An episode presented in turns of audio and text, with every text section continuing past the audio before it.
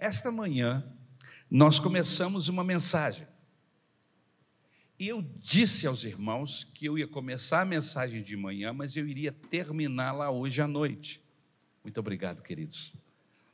O tema da mensagem é: pode vir alguma coisa boa de uma família assim?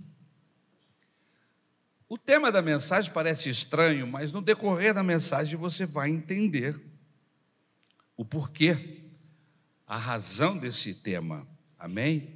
O texto que nós escolhemos é Gênesis capítulo 39, versículos de 1 a 20. Pode vir alguma coisa boa de uma família assim?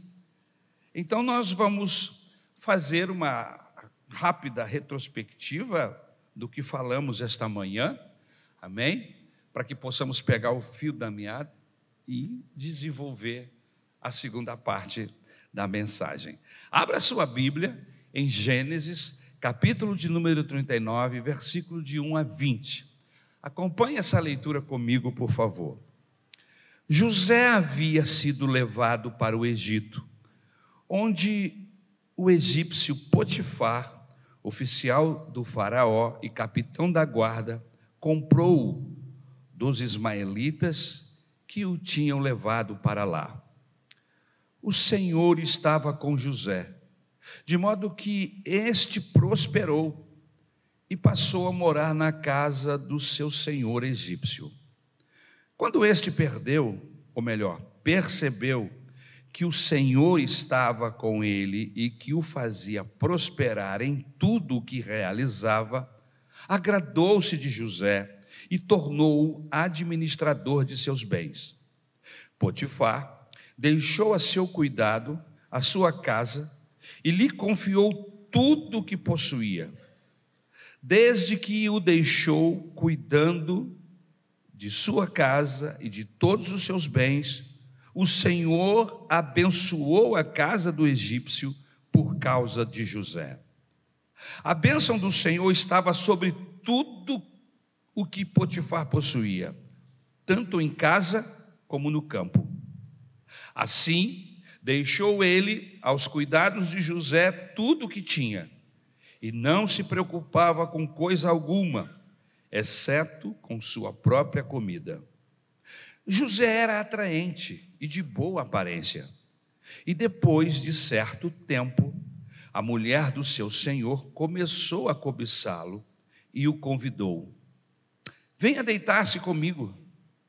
Mas ele recusou e lhe disse: Meu senhor não se preocupa com coisa alguma de sua casa, e tudo que tem deixou aos meus cuidados.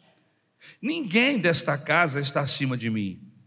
Ele nada me negou, a não ser a senhora, porque é a mulher dele.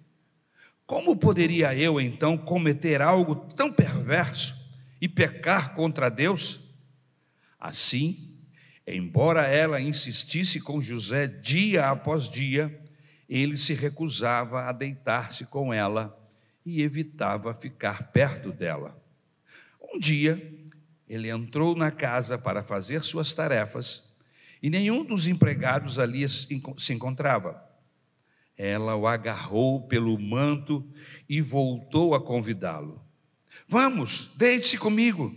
Mas ele fugiu da casa, deixando o manto na mão dela. Quando ela viu que ao fugir ele tinha deixado o manto em sua mão, chamou os empregados e lhe disse: lhes disse: Vejam, este hebreu nos foi trazido para nos insultar. Ele entrou aqui e tentou abusar de mim, mas eu gritei quando me ouviu gritar por socorro, largou o seu manto ao meu lado e fugiu da casa. Ela conservou o manto consigo até que o senhor de José chegasse à casa. Então repetiu-lhe a história.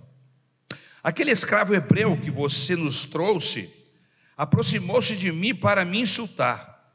Mas quando gritei por socorro, ele largou o seu manto ao meu lado e fugiu. Quando o seu senhor ouviu o que a sua mulher lhe disse, Foi assim que o seu escravo me tratou, ficou indignado. Mandou buscar José e lançou na prisão em que eram postos os prisioneiros do rei.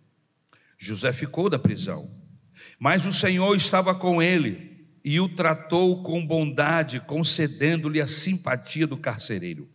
Por isso, o carcereiro encarregou José de to todos os que estavam na prisão e ele se tornou responsável por tudo o que lá sucedia.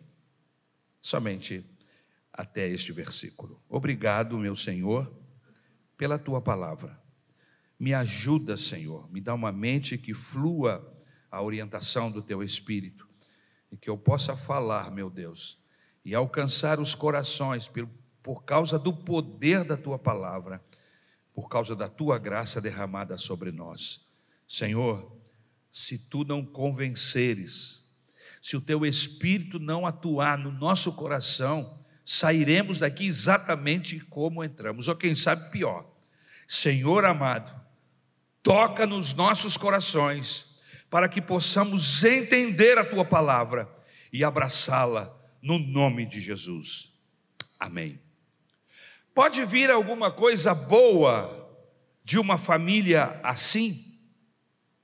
Eu dividi esse texto, esta mensagem, em duas partes. A primeira parte desta mensagem eu preguei esta manhã. A primeira parte desta mensagem trabalha no mesmo texto, porém de um ângulo, de uma perspectiva diferente. Qual perspectiva, pastor? A primeira parte desta mensagem nós pregamos sobre a perspectiva de José. Olhar essa circunstância que nós acabamos de ler, esta mensagem, mas dos olhos, através dos olhos de José. Mas a segunda mensagem, a segunda parte da mensagem, mesmo texto, a mesma mensagem, mas agora de um outro, de um outro ângulo, olhando da perspectiva de Potifar. Mas para que você entenda aonde eu quero chegar esta noite, eu vou rapidamente fazer um, nesta minha introdução, trazer alguns pontos importantes da mensagem que foi trazida esta manhã, para que você possa puxar o fio da meada, amém? E entender toda a mensagem no nome de Jesus, amém? Uma coisa importante, irmãos, é que quando nós nos deparamos com um personagem como José, um homem de primeira grandeza, nós ficamos logo imaginando que ele deve vir de uma família excelente. Isto é normal. Nós fazemos essa conjectura. Quando é, conhecemos alguém que admiramos, que achamos essa pessoa muito inteligente, é, que está em um outro nível, um outro patamar, é muito educado, é muito competente, você lida com essa pessoa diariamente e você fica pensando assim: puxa vida, eu quero uma hora conhecer os pais desse companheiro, dessa companheira, desse irmão, dessa irmã, porque ele é tão maravilhoso, ele é tão especial, ela é tão gentil, ela é tão competente, eu, eu, eu quero conhecer essa família, os pais. E você fica pensando assim: que família abençoada deve ter é, esse, esse meu amigo, essa minha amiga, essa pessoa que me chama a atenção. E aí você acaba se assustando, porque nem sempre, quando vamos conhecer a família dessas pessoas que admiramos ou que aprendemos a olhar com um olhar diferenciado, corresponde àquilo que nós estamos vendo no, no indivíduo, na pessoa que está ao nosso lado. Ficamos imaginando que ele deve ter uma família excelente. José deve ter tido uma família impecável. Seus pais deveriam ser referências de vida. Os irmãos de José, se ele é assim, seus irmãos devem ser maravilhosos, modelos a serem seguidos. E aí você vai estudar, vai ler a Bíblia e vai conhecer a família de José e você fica meio decepcionado, não é? Porque quando a Bíblia mostra a história da família de José, você começa a perceber que não é bem assim do jeito que você imagina. Queridos, José viveu em uma casa em que seu pai tem quatro esposas. E essas esposas vivem disputando a atenção do marido o tempo todo. É uma guerra.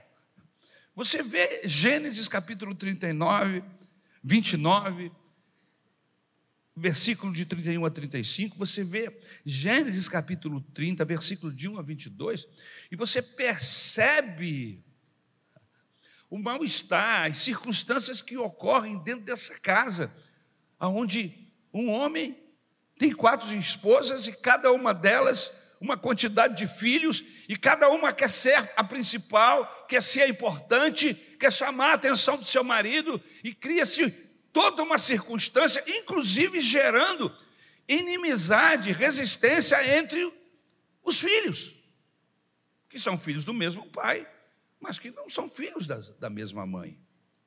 José cresce em uma família em que seus irmãos, quando se unem, se unem para matar. Versículos que antecedem o texto, ou melhor, o versículo é, é, de Gênesis capítulo 34, nos fala que este, esse grupo de homens se reuniram e simplesmente destruíram uma cidade, mataram toda uma cidade por vingança. Como agravante, a maioria dos irmãos de José tinham um sentimento de ódio em relação a ele, queriam matá-lo. Então, depois de um tempo caminhando juntos, eles se encontram em uma circunstância própria para eliminar José. José sai de casa amando do seu pai para saber aonde estão seus irmãos. Quando eles o avistam de, avistam de longe, planejam matá-lo. Alguém interfere e diz: Não, não vamos matá-lo. Vamos vendê-lo como escravo, vamos ganhar algum dinheiro em cima desse pobre, desse moleque. E aí jogaram-no dentro de um poço e esperaram até que passasse uma caravana de mercadores e venderam José como escravo para esses mercadores que estavam indo para o Egito. E lá o, é, é, é, o José foi vendido como escravo para colocado em uma feira onde qualquer pessoa poderia comprá-lo. E aí vem o tema da mensagem. Pode vir alguma coisa boa de uma família assim? Hã? O texto vai nos responder isso de maneira muito especial. O texto vai nos informar que José, ele foge à regra desta ideia de que nós somos frutos do meio, resultados do meio. É, ele foge. Há uma, uma orientação de que o indivíduo, de acordo com o meio em que ele viver, vai gerar uma pessoa, um delinquente, um maligno, uma pessoa ruim. É verdade que o meio pode sim contribuir, mas ele não é determinante. O meio não é determinante no nosso caráter nem na nossa formação como homens e como mulheres. Então, o fato de uma pessoa nascer em, em uma comunidade onde há é, é, é, tráfico, onde há assaltos, onde há todo tipo de, de malignidade, ou mesmo no asfalto, ou mesmo em uma família como a família de José, que aparentemente parece que está tudo bem, é possível que esta pessoa consiga não permitir que as circunstâncias que envolvem a sua casa, a sua família, a sua moradia, o lugar aonde ele more, seja determinante na sua vida. Por isso eu creio plenamente, irmãos, que não importa onde a pessoa mora, se ele mora numa comunidade, se ele mora no asfalto, quem vai decidir se ele vai ser um homem de valor, um homem sério, um cidadão, não é a comunidade, sou eu, não é a minha família, sou eu, sou eu que vou decidir. Por isso que nós temos muita gente que mora em comunidade, pessoas honestas, pessoas trabalhadoras, pessoas inclusive que entregaram suas vidas para Jesus, são lavadas e remidas pelo sangue do Cordeiro, são servos de Deus, gente mais crente do que eu.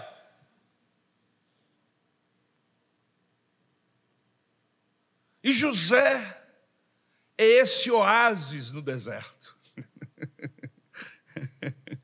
Aleluia. José tapa a boca dos defensores da maldição hereditária. Ah, isso é maldição hereditária. Isso vai passar para a família, vai passar para o filho, vai passar nada. Não tem maldição hereditária quando Jesus entra na nossa vida. Jesus entra na nossa vida, quebra toda a cadeia, todo o poder de maldição na nossa vida, pelo poder da Sua pessoa bendita. Por isso, se o seu pai era um alcoólatra, você não necessariamente tem que ser um alcoólatra. Se o seu pai e a sua mãe eram vigaristas, eram pessoas é, de dificuldade moral, não necessariamente você tem que viver os mesmos problemas, as mesmas deficiências morais da sua família. Não! Há poder do nome de Jesus. Quando Deus entra na nossa vida, muda a nossa vida. Aleluia.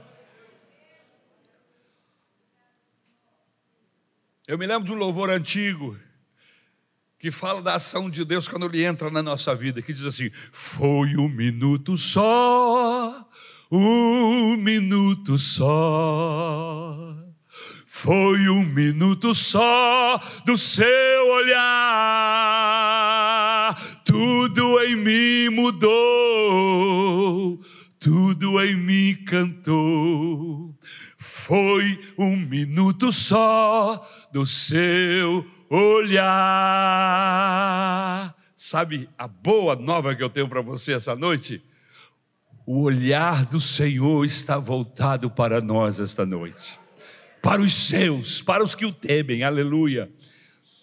E se você abrir o seu coração e ouvir a voz do Espírito Santo, hoje ele muda os rumos da tua vida, e não só da tua vida, ele muda o destino final da sua alma, aleluia. Bendito seja o nome de Jesus. Então,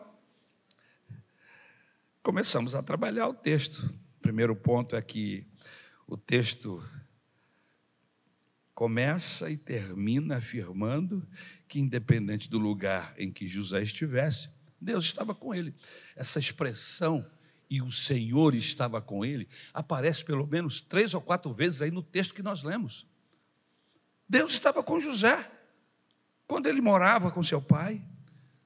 Deus estava com José, quando ele estava no meio dos seus irmãos. Deus estava com José quando ele foi vendido como escravo. Deus estava com José quando ele foi para a casa de Potifar. Deus estava com José quando ele foi preso lá no cárcere. E aí, meu irmão, a gente chega à conclusão que o principal, a, maior carência, a maior necessidade nossa é que Deus esteja com você, que Deus esteja comigo. Porque se o Senhor estiver comigo, eu vou conseguir administrar qualquer tipo de problema, qualquer tipo de circunstância. Eu vou sair vencedor. Seja como um escravo ou seja, como o Senhor. A Bíblia diz que Deus estava com José. Aleluia, estava com ele, versículo 20, versículo 21. O outro ponto que nós abordamos aqui é que a bênção na casa do Potifar era, em primeiro lugar, por causa da presença de Deus sobre José. Ou seja, como Deus estava com José, todo lugar que ele chegava, Deus chegava com ele. Olha que bênção, olha que maravilha. Todo lugar que você entrar, Deus entra com você. Não, isso não é uma bênção, não é uma maravilha? Amém? O que, que significa isso, pastor? Que se houver choro, as lágrimas serão secas. Se houver falta de providência de Deus, o Senhor vai multiplicar, o Senhor vai fazer o um milagre. Se tiver doenças enfermidade, você chegou, Deus chegou com você, chegou a cura, chegou a libertação, chegou o poder de Deus para abençoar pessoas. E o mais interessante, meus irmãos, é que o Potifar percebeu isso. Potifar percebeu que Deus estava com ele, aleluia. As pessoas percebem que Deus está com você? Ou ficam em dúvidas? Ou depois que você vai embora, fala assim: esse cara só tem presença de crente. Ele até tem um linguajar evangélico, vamos dizer assim. Mas os seus negócios, a sua vida, o seu entrar e o seu sair, quando ele compra, quando ele vende, quando ele namora, tudo que ele faz, Deus não está com ele. Será que é assim, irmãos? Potifar percebeu, o texto bíblico nos dá essa informação, que Deus estava com ele. E Potifar não, não era bobo, quando percebeu que Deus abençoava tudo que o José colocava na mão, ele foi e deixou José tomando conta de tudo. Entregou nas mãos de José toda a sua fazenda, menos a sua esposa. Em terceiro lugar, José foi um, um homem de, de, outra qualidade, um homem de grande calibre, que, queria, que queria chegar a algum lugar, sabia onde queria chegar. José não se rendeu aos apelos da mulher de Potifar. Não porque ele era um super-homem, imune aos desejos sexuais. Absolutamente. A pergunta que fica é como ele conseguiu vencer essa tentação? A mulher do Potifar não devia ser uma uma mulher qualquer, devia ser uma mulher bem tratada. Ele era um dos generais do Egito, um comandante. Deveria ter um trato muito especial. E as mulheres bem tratadas no Egito tomavam banho com leite de cabra. Para a pele ficar lisinha, fininha. É. E cabelos bonitos e todo tipo de pintura. Ela devia ser uma mulher desejável. E o José ali roendo pé de cadeira. Porque ele era um menino sozinho, não tinha envolvimento sexual com ninguém. Aparece um avião desse aterrissando no aeroporto dele, pequenininho. Era normal que ele não conseguisse administrar o seu libido, sua vontade. Mas tinha alguma coisa mais forte do que o libido do que a, a força sexual que lhe saía pelos poros. José era um homem que tinha princípios inegociáveis. Você tem princípios que não estão a, a negócios? José tinha esses princípios. Existem coisas na nossa vida, irmãos, que nós podemos negociar. Existem outras que nós não podemos, porque são princípios éticos, morais, de compromisso com Deus, e no caso aqui, de compromisso com o seu próprio patrão, pois ele chega a exclamar: Como eu faria uma perversidade dessa com, com o Potifar, o meu senhor? Pela resposta que ele dá, para a mulher, você vê que ele tem princípios morais, que ele tem princípios éticos, mas não são só esses princípios morais e éticos, não ele tinha temor de Deus. E a Bíblia diz que o temor de Deus é o princípio da sabedoria. Se eu temo ao Senhor, a sabedoria está junto, Ele nos dá o escape, Ele nos dá a saída. Como, pastor, que ele conseguiu resistir à, à, à chegada desta mulher? Porque ele tinha temor de Deus. José conhecia tão intimamente seu Deus que sabia que esse ato seria uma afronta à sua amizade. Se lembram do caso de Davi? Quando ele peca com Betseba? Qual foi a reação de Deus? Bandido.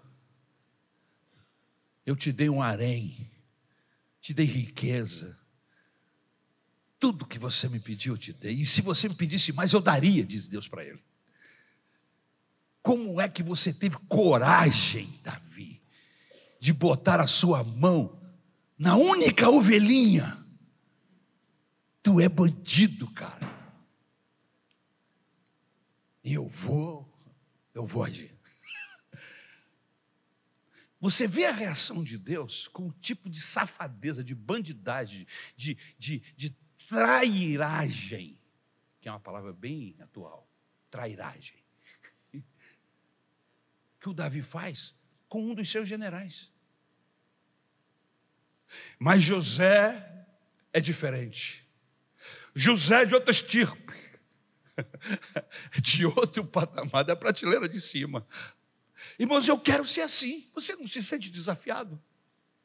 Eu, eu leio essas histórias eu me sinto desafiado a não ser um, um traíra, um traidor, a não ser um bandido que negocia princípios éticos, princípios morais, princípios que agradam a Deus.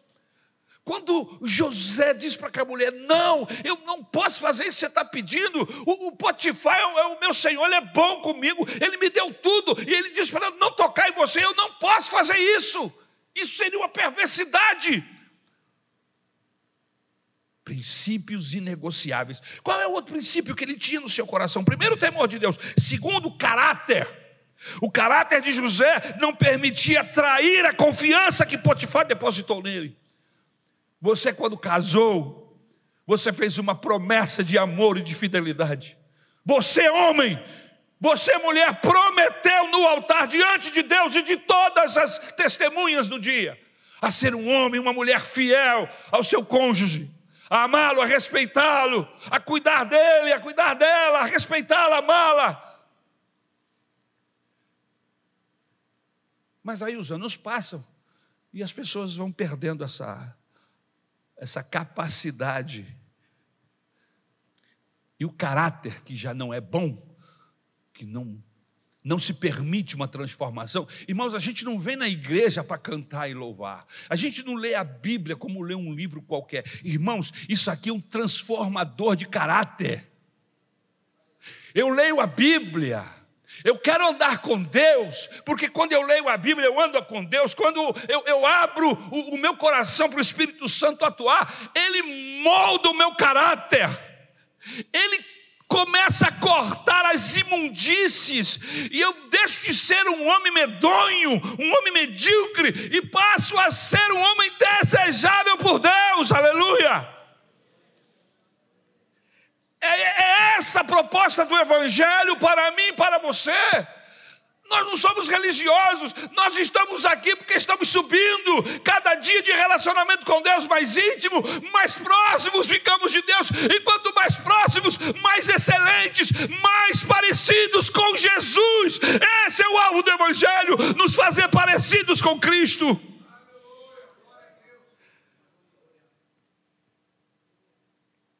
Em terceiro lugar, José sabia que uma alta posição requeriria grandes responsabilidades. Então são três coisas importantes que o impedem de pecar. Primeiro, o seu temor a Deus. Eu não faço porque eu amo o Senhor. Eu não vou colocar minha mão aí. Eu não vou roubar. Eu não vou desviar. Eu não vou dar propina. Eu não vou trair. Por quê? Porque eu amo a Deus. Eu tenho compromisso com Deus. O meu compromisso com Deus está acima do meu compromisso com a minha esposa, está acima do meu compromisso com qualquer pessoa. Eu tenho um compromisso com o dono do universo, com o Salvador da eternidade. E por causa desse compromisso, eu posso dizer não. Então, primeiro o temor, depois o caráter, em terceiro lugar, José sabia que uma alta posição iria requerer grandes responsabilidades. Há um texto bíblico que diz que quanto maior, mais recebemos, mais somos exigidos.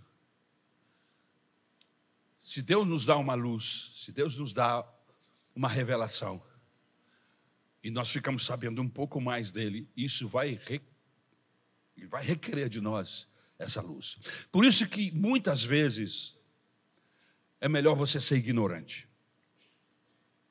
É melhor você ser um indígena em cima de uma pedra lá no alto do Amazonas, dentro de um barquinho qualquer, do que ser uma pessoa que frequenta a escola bíblica dominical. Porque quando o Senhor for julgar, Ele vai julgar a luz que você tem. Por isso que até nas nossas leis, leis que regem o nosso país, uma pessoa comum no julgamento, a exigência sobre essa pessoa é comum, comum, é diferente de um juiz. Um policial, quando ele é julgado, porque ele é um policial, o peso, a responsabilidade, o julgamento dele é mais severo do que sobre uma pessoa comum. Por quê? Porque ele sabe das leis. Ele é um agente da lei. E como agente da lei, sabedor, ele não pode infringir a lei. E quando ele o faz, ele se expõe. E a responsabilidade sobre ele é maior. E com Deus não é diferente, até porque foi Ele que instituiu todos esses processos.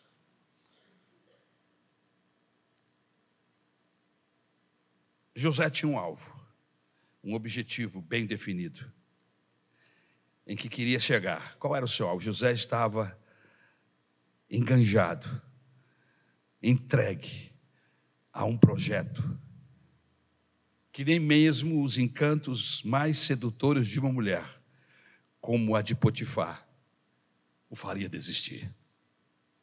E que projeto é esse? Deus. Qual é o seu projeto? Meu projeto é Deus. Eu quero estar perto dele. E veja que a. Me fugiu a expressão. A recíproca era verdadeira.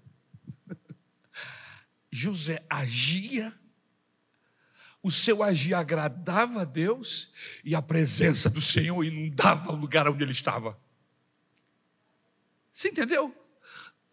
Você age de acordo com os princípios de Deus e a presença do Senhor inunda a sua casa. A bênção do Senhor Jesus vem às suas mãos e tudo que você toca gera vida, gera bênção. Mas por quê? É um, é um, protegidozinho de Deus. Veja como você quiser. O fato é que tem contrapartida. O meu alvo é Deus. Qual é o seu alvo? O alvo de José era, era ter a presença de Deus. Há um louvor que nós cantamos esta manhã que diz que o lugar santo dos santos, uma vez que você passou por ele, você não quer andar por outro lugar. Por quê? Porque esse lugar, o santo dos santos, está a presença de Deus. Era onde estava a arca da aliança. E a arca da aliança simbolizava, não apenas simbolizava, Deus estava ali. Entrar naquele lugar e sentir Deus deve ser algo maravilhoso, poderosíssimo. O bem-estar que Deus faz gera no nosso coração. Não faz muito tempo eu tive um sonho em que eu entrava no lugar e Deus estava ali. Irmãos, eu fui inundado de uma alegria, porque eu ria no meu sonho, e aqui eu acordei nesse êxtase, e, e, aquela sensação do meu coração, e eu pensei assim: meu Deus, que maravilhosa é a tua presença. José sabia, já tinha experimentado, e não é qualquer sedução que vai roubá-lo de Deus. Sabe qual é o grande problema, irmãos? É que nós nos acostumamos com o medíocre, com o pouco, com, com a miséria. Nós não temos, não sentimos a presença de Deus na nossa vida, nunca tivemos um encontro verdadeiro com Deus. Frequentamos igreja, vamos à reunião, mas você nunca foi marcado com uma presença, com o mover de Deus sobrenatural. E aí, qualquer armaçãozinha do diabo, do mundo, as tentações podem seduzi-lo, porque você não sabe o que é pudim e vive comendo marmelada. Acho que agora eu consegui. Porque se eu tenho que escolher entre pudim com oito ovos Aquele original, né? Flan. Flan é uma coisa. Pudim com oito ovos, oito gemas.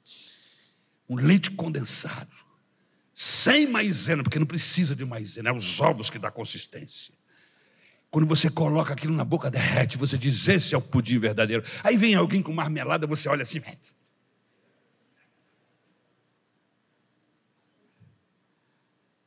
Em quarto lugar, José tinha por maior objetivo o próprio Deus e não apenas suas promessas.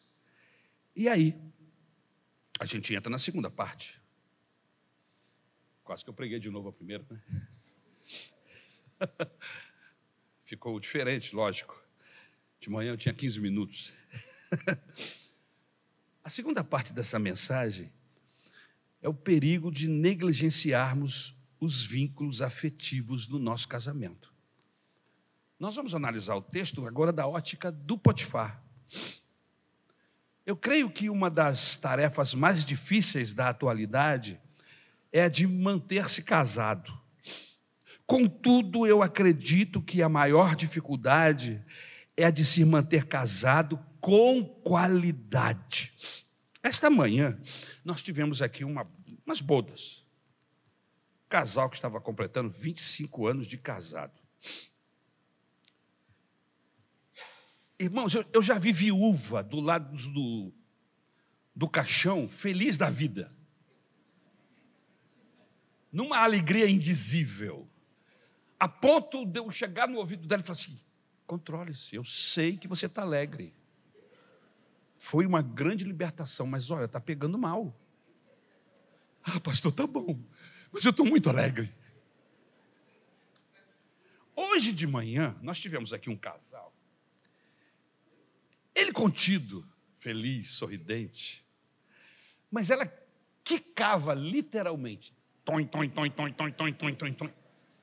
Num grau de felicidade que eu poucas vezes pude ver na minha vida. Você já viu alguma coisa semelhante, pastor? A mulher estava numa alegria, irmão. Se ela fosse batizada no Espírito Santo, ela falava a língua direto. 25 anos de casado, que jornada! E ela abraçava o marido, gesticulava e pulava a igreja. E fez declarações. Eu fico imaginando que aquilo ali não é um, um mise-en-scène, não é um teatro. Esse homem deve ser um homem bom. É um casamento de qualidade. Eu contei tudo isso para chegar a essa pergunta. O seu casamento, você está casado há quanto tempo? Dez? Oito anos? Cinco? Quinze? Vinte anos? A pergunta que vem é a seguinte é: o casamento é de qualidade? Uma das tarefas mais difíceis na atualidade é de manter-se casado. Contudo, a maior dificuldade é de se manter casado com qualidade. Viver um relacionamento a dois que vale a pena ser vivido. Nós temos afirmado em nossas mensagens que nenhum sucesso justifica o fracasso da família. Nenhum sucesso.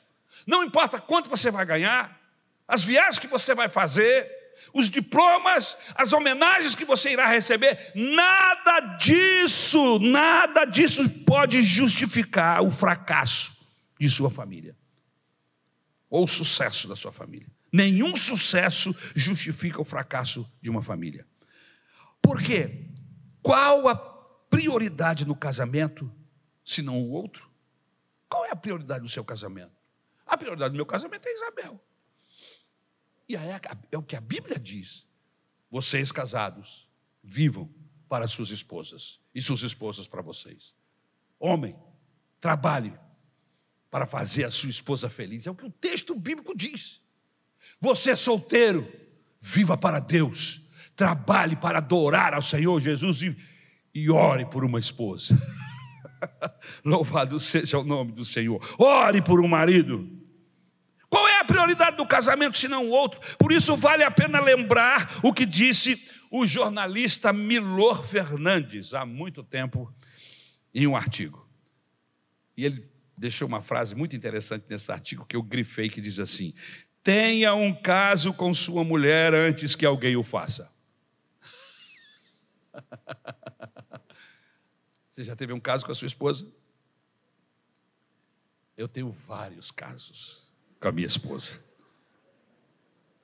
Uma hora dessa eu vou sentar para contar para vocês as, as coisas que nós já fizemos.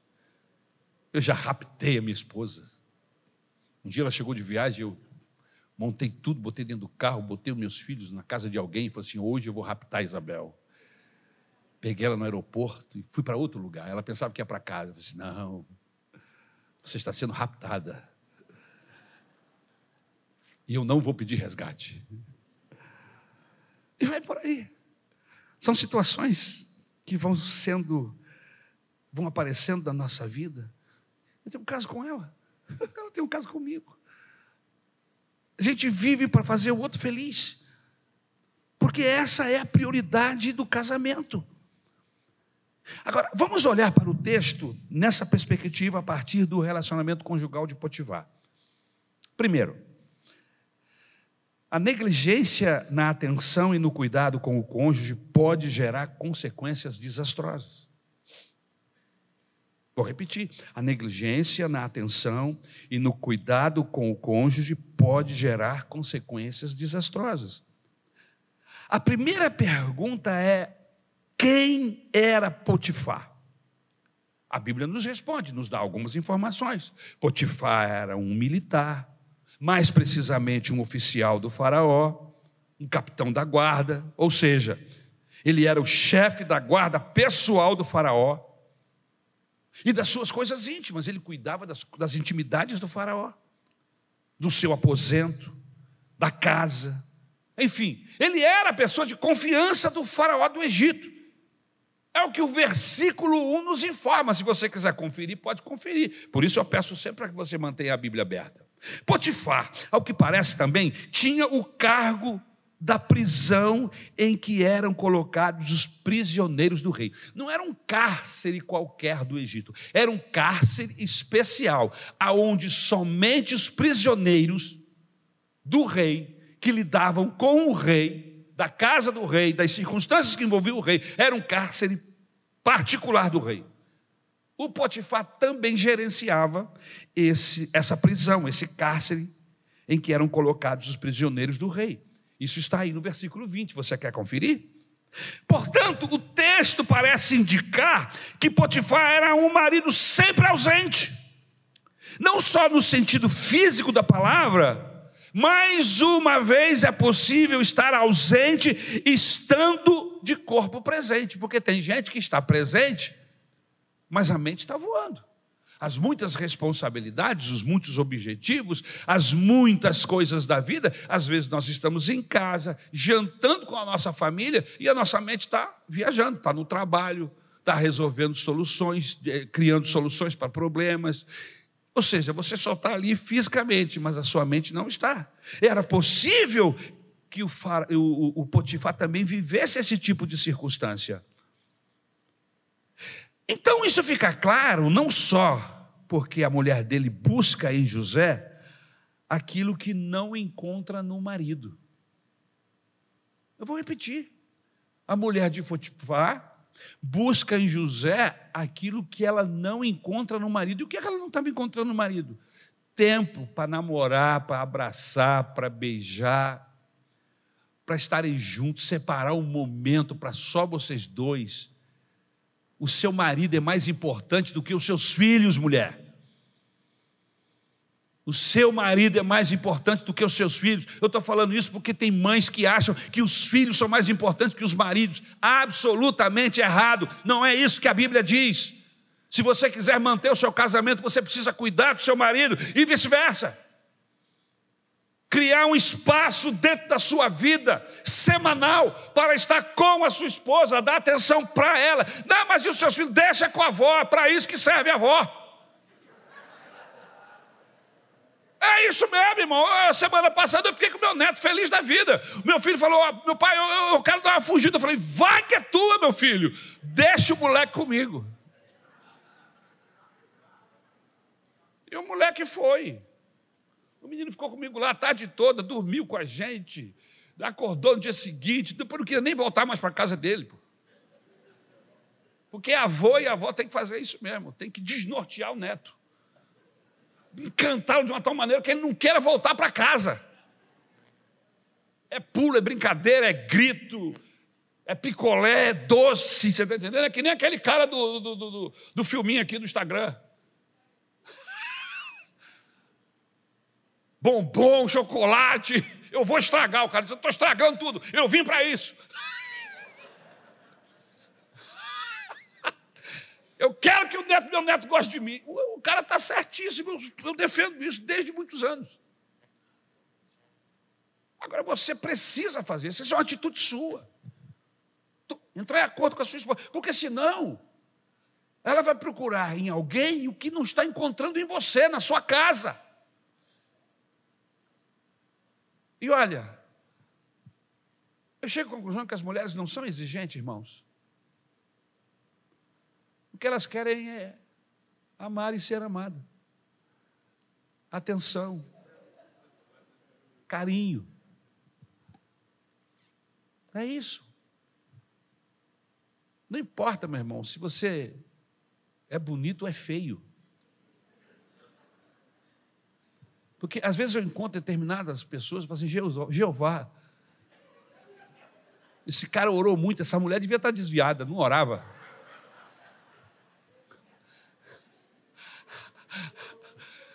Um orou muito e o outro não orou. Se você olhar assim, você não orou, não é possível que ela orou. Você, você vê assim o nível de exigência baixo, baixinho. O que ela está esperando desse homem? Beleza? Não, beleza não põe mesa, já diz um ditado popular. O que ela quer é um homem de verdade, um homem que a ame, que a respeite, que a trate como uma princesa, mesmo não sendo. É isso. E a mulher de Potifar, apesar de ser uma mulher rica, bem cuidada, tratada, tinha tudo aparentemente que queria, mas não tinha o Potifar. E aí o que, que adianta? Não tem o Potifar, vai buscar um escravo. Olha, meu irmão, que absurdo.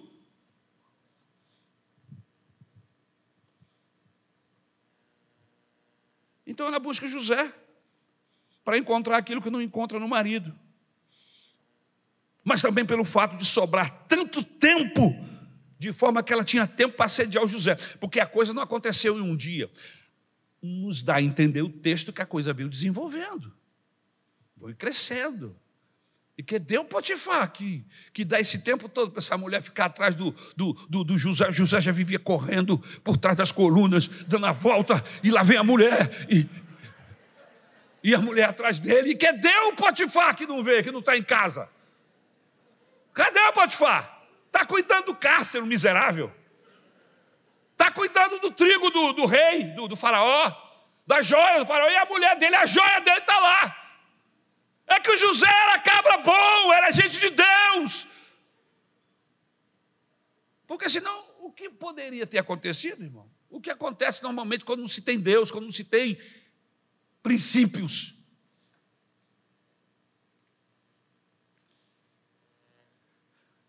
É digno de nota que a grande maioria dos pregadores gostam de crucificar a mulher do Potifar. Para falar a verdade, tem uns caras aí que adoram criticar a mulher dos outros. Acontece com Jó, crucificam a mulher do Jó e a mulher do Potifar também. Ela teve problema de caráter? Teve. Porque não justifica aqui para nós, né, meu irmão? O marido não está correspondendo, o marido está com alguma dificuldade, você está com infelicidade do casamento. Não tem nada a ver para você trair. Não tem nada a ver, meu irmão. Você não quer continuar casada, chega para o abençoado e diz: olha, não dá, vamos parar, vamos separar. Agora não trai, não, porque isso é falta de caráter. Tem a ver com o caráter da pessoa. Ok? E essa mulher acaba sendo crucificada. Como se somente ela fosse culpada. Nós temos problemas de divórcio na igreja. E eu parto do princípio, eu não, a maioria de todos os pastores nossos, que numa separação não existe pessoas que não, não existe indivíduos sem culpa. Ambos têm culpa. Em uma separação, ambos têm culpa.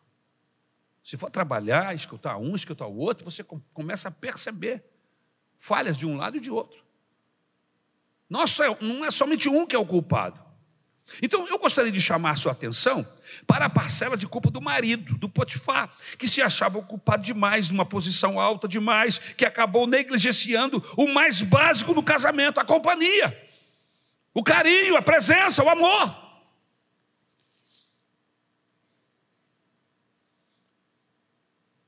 Eu fico muito triste em saber que muitos pastores e às vezes líderes trocam a companhia da esposa em busca de um sucesso ministerial. Vivem enfiados em vigílias, em cultos, campanhas na igreja e acabam por destruir seus lares. Que lástima.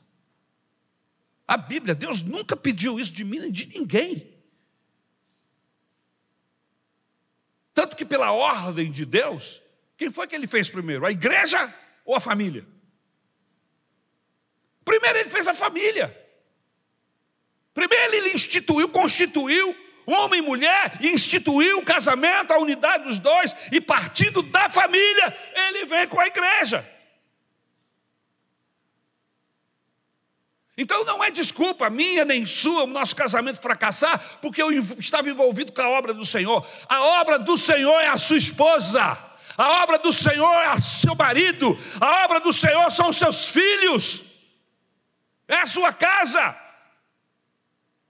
Eu vejo gente com, com, com uh, ansiedade para ser um pastor, para, para ministrar a uma igreja.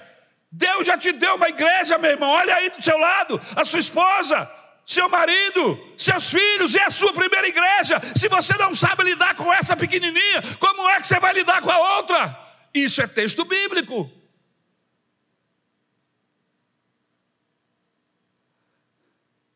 Em segundo lugar, a falta de confiança no relacionamento pode minar e, por fim, a esse relacionamento, a um casamento, destruí-lo. O fato de José não ter sido executado imediatamente, porque ele não foi. Isso aqui é digno de cabeça rolar, meu irmão. Mas o texto diz que não, que José foi preso. Ele não foi executado. Ele foi colocado na prisão. Em uma prisão comum. Junto com outros prisioneiros do rei. Isso pode nos indicar que Potifar não estava plenamente convencido das acusações da esposa. É intrigante, pois, para José alcançar a gerência no caráter, ou melhor, no cárcere. Como é que ele alcança a gerência no cárcere? Se o Potifar é a pessoa responsável pelo cárcere. Quem foi que deu essa oportunidade para o José? O próprio Potifar. Então você vê algumas ações e você leva a entender que o Potifar não acreditou 100% no que a mulher estava falando. Ou seja, ele já tinha uma desconfiança da sua moral. Essa resposta, irmãos, aponta para a desconfiança que o Potifar ficou de sua esposa e, e de sua história mal contada. Deixe-me lhe dizer uma verdade bíblica: nenhum casamento terá sucesso se uma de suas bases principais não for a confiança mútua. A pior coisa no casamento é viver desconfiando, ou o contrário, viver sendo desconfiado. Esse tipo de casamento é a antessala do inferno, pois não há paz interior. A mente vive maquinando pensamentos a respeito do próximo. É uma doideira. Você não confiar no cônjuge. É uma loucura. E olha que eu já lidei com circunstâncias semelhantes. É horrível. A pessoa que foi traída não consegue confiar depois. E eu, monitorando o marido em todo lugar que ele chega, ele tem que ligar. Ele tem que dizer: atrasou cinco minutos onde você estava. Coisa braba. Terceiro, no casamento precisamos aprender a trabalhar o nosso amor pelo cônjuge, pois quando o fogo da paixão esfria, precisamos nutrir o amor maduro. A mulher do Potifar não amava a quem deveria amar, amava quem não deveria. E eu acredito que tudo começou com uma profunda admiração. Por quem? Por José. José era alguém apenas de beleza física? Não. Ela viu caráter. Ela, ele viu, ela viu que, ela, que ele era um homem de bem, não era só uma carinha bonitinha. Então, eu penso que a Bíblia usa o termo, quando se refere à beleza de José, como introdução a este assunto. Porque posteriormente ela afirma querer o José. Depois de certo tempo, esta mulher do seu senhor começou a cobiçá-lo, trazendo à tona, evidenciando que foi depois de um tempo de admiração que de repente se transformou em uma violenta paixão. Eu quero aproveitar e abrir um parêntese aqui para dar um alerta para os homens. Pare com essas brincadeirinhas com a mulher dos outros. Hum, você está bonita hoje, hein? Está parecendo uma adolescente. E que te importa que ela está igual adolescente? Fala isso para tua mulher. Por que, que fica fazendo gracinha para a mulher dos outros? E às vezes mulher de amigos. Ah, mas é só um elogio. Ah, você acredita nisso? Bandido. E se ela topar, o que, é que você vai fazer? E se você joga esse anzolzinho, essa brincadeirinha, e ela topar, morder a isca, o que é que você vai fazer? Você vai trair o seu amigo? Possivelmente sim, porque essa sociedade que a gente vive vale tudo, entre aspas, para ser feliz. Mas esse não é o parâmetro da igreja, não é o parâmetro daqueles que andam com Deus. Nós temos princípios éticos e morais. E se você sente que tem alguma mulher que não é a sua, que está trocando olhares diferentes com você, fuja desta mulher, clame pelo sangue do cordeiro entrega ela nas mãos do Senhor, ou chega bem claro, como algumas mulheres fazem com alguns homens: o que é que foi? Não, eu só estava brincando, não, meu marido já me disse que eu estou bonito, vai cantar em outra freguesia. Nunca mais esse miserável vai fazer cantoria perto de você, nunca mais. Agora, se você rir, ah, que isso, vai. Você abriu a porta para que ele continue. Para todas as vezes que ele vier, ele fazer a mesma coisa. E o pior, você, marido, não elogia sua esposa a ponto dela ter que ficar colhendo elogios de outros homens, inclusive de seus amigos. Elogie o cabelo da sua esposa. Você não se casou com ela? Esse é o cabelo. Ela é sua. Elogie o seu marido. Você está bonito, você está cheirosa. Que sorte que eu tenho de ter casado com você. Sabe, cubra seu cônjuge de elogios, porque quando uma sirigaita dessa, um bandidinho desse vier com gracinha, ela não vai dar a melhor importância, porque ela já recebeu o elogio da pessoa mais importante, que é você. Você está entendendo, meus irmãos? Amor verdadeiro é aquele que confia e ao mesmo tempo sabe ser fiel em face das tentações. Então, o amor deixa de ser apenas um sentimento emotivo do coração para se tornar um amor que vem da mente, da compreensão. Triste é constatar que muitos de filmes, um amor de novelas que não tem nada a ver com o cotidiano. Nunca devemos nos esquecer de que o amor, antes de ser um sentimento emotivo do coração, ele é um mandamento aprendido pelo intelecto, como diz o próprio apóstolo Paulo, quando escreve aos Efésios, capítulo 5, versículo 33. Portanto, cada um de vocês também ame sua mulher como a si mesmo, e a mulher trate o marido com todo o respeito. Vamos ficar de pé em nome de Jesus.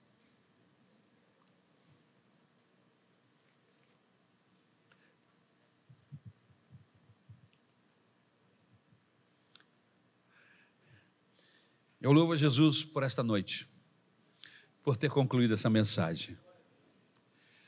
E eu sei que esta mensagem não é para você. A, a espada tem dois gumes, irmãos. Ela vai para lá e vem para cá.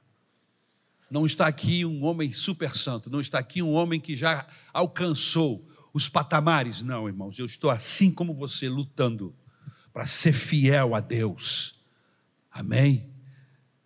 Em consequência, fiel à minha esposa, aos meus filhos, à igreja, aos meus amigos e vai por aí.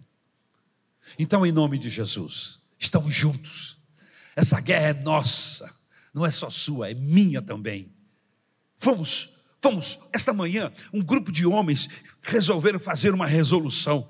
Está aqui a resolução que foi feita. Está ligada à família, à proteção do lar, da esposa. Só para você ter uma ideia, diz assim: ó, eu solenemente determino diante de Deus assumir total responsabilidade por mim, minha esposa e meus filhos. E aí ele começa: eu vou amá-los, protegê-los, eu vou ser fiel, eu vou abençoar, eu vou treiná-los, eu vou enfrentar o mal e buscar justiça, eu vou trabalhar prontamente para prover, eu vou perdoar e ser perdoado, eu vou aprender com os meus erros, eu vou procurar honrar a Deus e ser fiel à igreja, eu vou trabalhar corajosamente com a força que Deus proporciona para o cumprimento dessa resolução. Gente, devia ter aqui uns 35, 40 homens assinar essa resolução, e eu e o pastor Rodrigo somos os testemunhas. E eu assinei também. De sermos fiéis a Deus e fiéis à nossa família.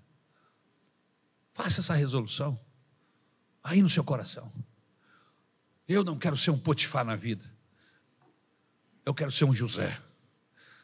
Um homem respeitador, digno, que Deus amava.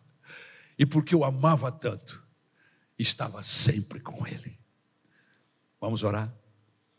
Segura a mão da sua esposa. Estou sentindo a falta da minha, a minha namorada, a minha Isabel. não pôde estar conosco esta noite. Vamos pedir a Deus. Eu queria que você orasse pela sua esposa. Ore por ela e ela vai orar por você. Uma oração de um minuto, né? Vigília. Um minuto e meio de oração. Você vai orar pela sua esposa. Pede a Deus para ajudar, ajudá-la nas suas fraquezas, nas suas dificuldades. Depois você ora pelo seu marido. Você conhece o seu marido, sua esposa, melhor do que qualquer um aqui. Fora Deus, você é maior conhecedora do seu cônjuge. Amém? Então, se você conhece o seu cônjuge, pede a Deus com carinho. Não faça aquela oração, Senhor, eu coloco nas tuas mãos esse miserável. Pesa a tua mão sobre ele. Tu sabes como ele não presta, como ele não vale nada. Irmão, em nome de Jesus, não ora assim não. Ainda mais o marido ouvindo uma coisa dessa, você imagine. Ora diferente. Senhor, aqui está o teu servo, o homem que eu escolhi para viver uma vida, uma jornada. Assim como ele, assim como eu, ele precisa de ti. Ele tem dificuldades assim como eu as tenho. Senhor, abençoa o meu marido. E aí ora, ora pelos pontos que você acha que são débeis.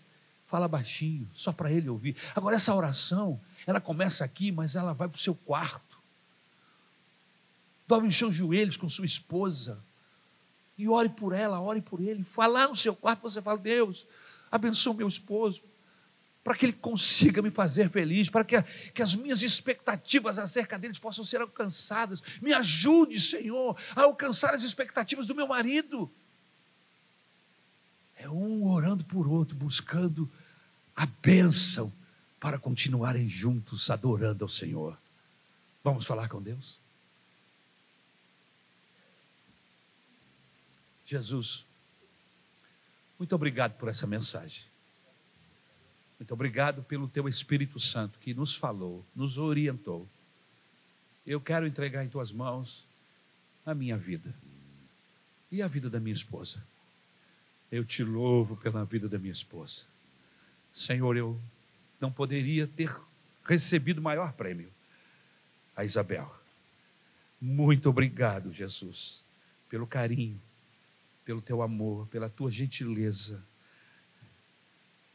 pela tua forma tão doce de dizer que gosta de mim, me dando a Isabel.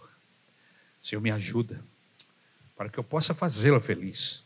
Me ajuda, Jesus, para que eu possa conquistá-la todo dia e que o coração dela seja meu e o meu coração seja dela. Senhor, eu tenho um desafio diário que é conquistá-la todo dia e eu quero conquistá-la e ser conquistado todos os dias, Senhor. Eu rogo essa bênção sobre o meu casamento. Eu rogo essa bênção sobre o casamento de todos que estão aqui, dos teus filhos que por alguma razão não vieram. Eu rogo, Senhor, a tua bênção sobre todo o matrimônio da tua igreja. Em nome de Jesus.